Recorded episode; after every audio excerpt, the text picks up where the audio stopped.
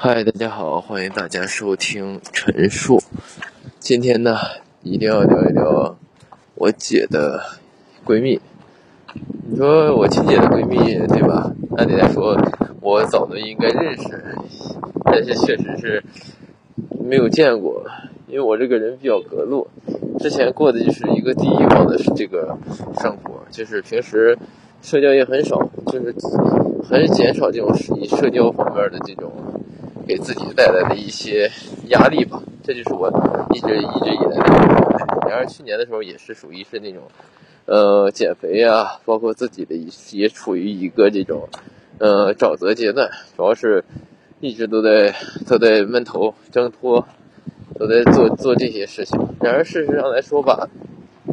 呃，我姐的这个闺蜜确实也是对于我姐的这个帮助还是比较大的，因为。呃，去年我姐离婚的时候吧，她就一直，我姐就在那儿九月份离婚，住到冬天都都住到十十一二月份了，直到我姐后来找到房子，完了之后又搬出来了，所以说可能我姐的那段是出来的那段时间过得比较比较啥吧，比较比较不容易，正是。呃，在这种不容易的时候，她闺蜜陪她度过的，所以说，我也只能是带着一份感激。哎，然而感激，当然咱们感感激的话都不用说了，咱也不是说是为了怎么样，咱就是聊一聊她的这个故事吧。嗯，我带你的这个闺蜜呢，呃，她不是我们本地人，目前住住的这个房子呢，也是，呃，家里给出的一个首付，是离婚之后。家里给出了个首付，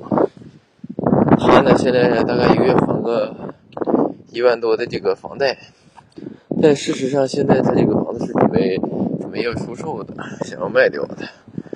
唉，所有的起源都是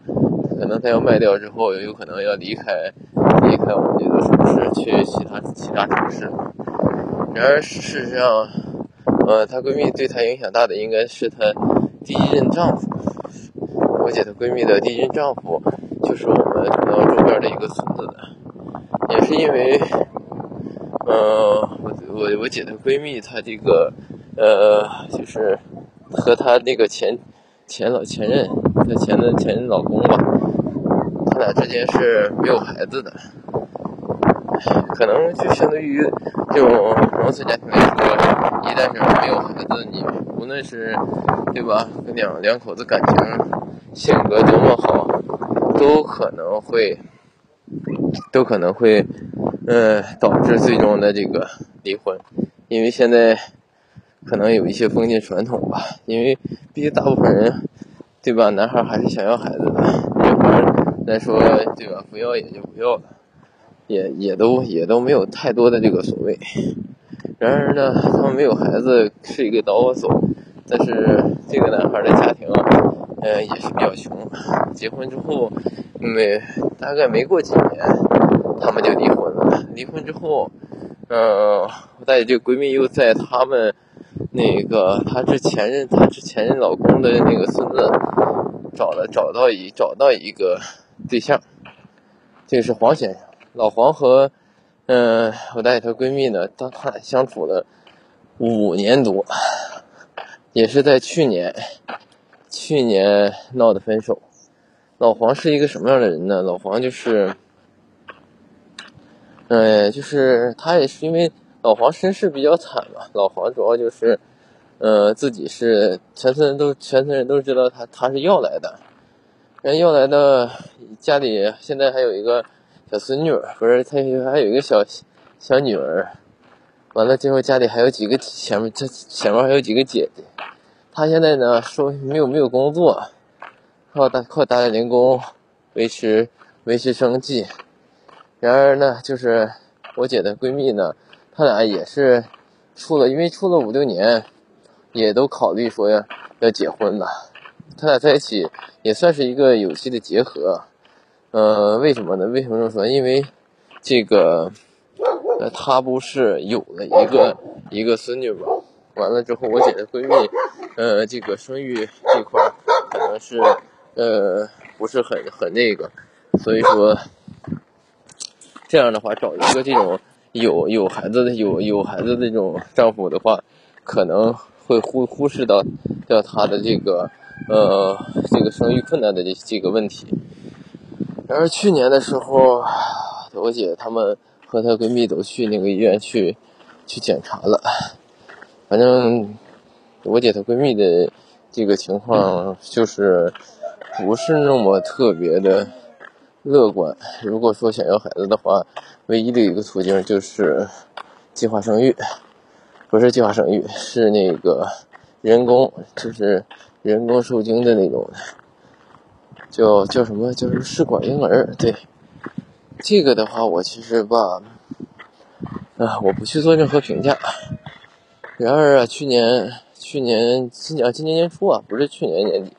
去年年底到今年初这一大段时间，他和老黄都在闹分手，原因是这个老黄的这个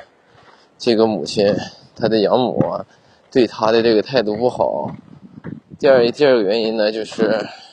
就是总第二个原因就是啥呢？就这老黄啊，这个是没有工作，每天就是围着围着我大姐我大姐闺蜜的他这边身边转，但是就是就是有一个好处就是听话，让他干啥他就干啥。指哪打哪，而且从不，从不说说说，呃，从不有说一是一，说二是二的，就，呃，对这服务也比较周到，对我姐闺蜜照顾也比较好，要不然她不可能跟她一起相处五年。然而，哎，我姐闺蜜其实，她这个人其实挺好的，就是说，针对于这这一块的话，她就想着，如果说，如果说对方能给拿两万块钱，对吧？就结婚了，两个人，因为毕竟也处五六年了，完了房子这块也他也没有太高要求，就是拿两万块钱，因为结婚毕竟他都也对吧？结婚他不不光说是你，说是你一个那个，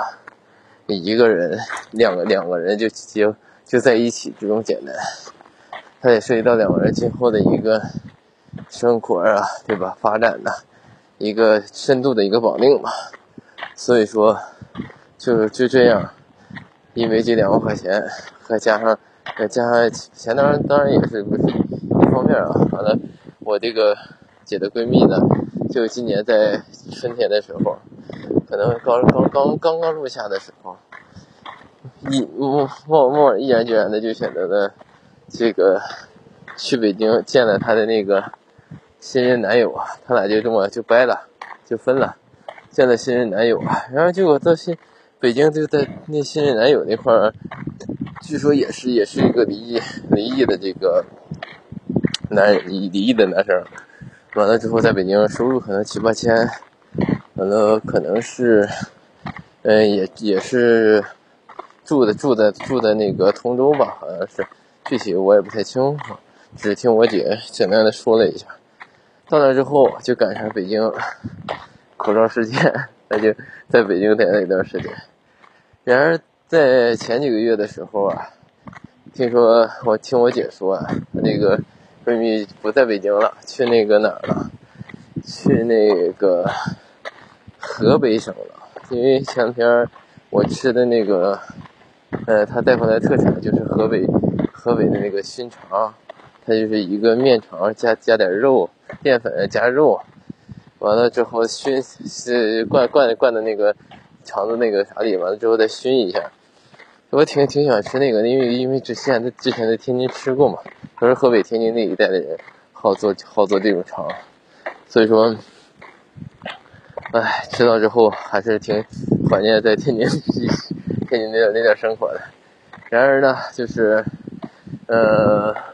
这不是从那个北京到北京。呃，又待了一段时间，去的河北嘛，河北省的嘛。他是是后来据我姐说分析啊，好像是他在和北京那个又闹分手了，就是都是今年的事儿啊。然后从北京分手之后，又到河北省，又新处了一个，新处了一个，呃，可能是处的不是特别顺顺利吧。呃，新处对象完了之后就，呃，又从河北省辗转，直接辗转到。辗转辗转回来，回来之后，呃，回来之前呢，和一个男孩聊天就是到什么城是一个，反正就是那男孩是什么情况呢？他比我大姐还大两岁，嗯，我姐这闺蜜呢是嗯，因为我尤其，我姐我俩差五差五岁嘛，我姐她我姐她闺蜜和我同岁，可能差个六七岁吧，七岁左右。现在现在处这个男的，是在我们通辽有一套房产，完了之后有一辆北京的车，北京的那个一汽的那个车，他不知道具体什么什么车型。完了之后，反正他就是什么情况呢。现在又又回来之后，又又跟这个这个男的又又又处在一起。然后我前两天我姐他们吃饭的时候还说呢，说那个啥，我姐还问呢，说那还回回去吗？嗯，我姐还我姐说，我姐问他他还回去吗？他说看情况吧，这要处不好就回去。所以我觉得有点意思啊，就很这种这种这种很很很有意思。之前我也说过啊。就是在二婚市场里，就比如说，呃，比如说我是二婚，对吧？我想想找的是要比我们这种单身、单身想找对象的这种大龄大龄青年好找多了。因为二婚市场是一个很庞大的一个市场，它会有各式各样、形形色色、各种各种情况相相似但不相同的人，所以说。哎，所以说我就觉得真正真正的就像是，呃，真正像是创业的话，可以往这个方向去去考虑考虑，因为因为现现在确实是一个这个情况，大龄剩剩男和剩女都对吧？要么事业有成的往死往死降，择偶标准不会往下降；要么就是什么呢？要么就是沉浸在前一任的这种伤痛中。往死往死降出不来的这种也是比较多的，所以说，哎，有的有的，所以说就是，哎，所以说尽量就是婚姻一定要一定要要顺利一点，考虑好了再结婚，不要，唉，不要离婚，不要贸然离婚，给自己的生活，哪怕是，但是不是离说离婚就是不好的，但是起码要说要结婚的时候要慎重一点。再见。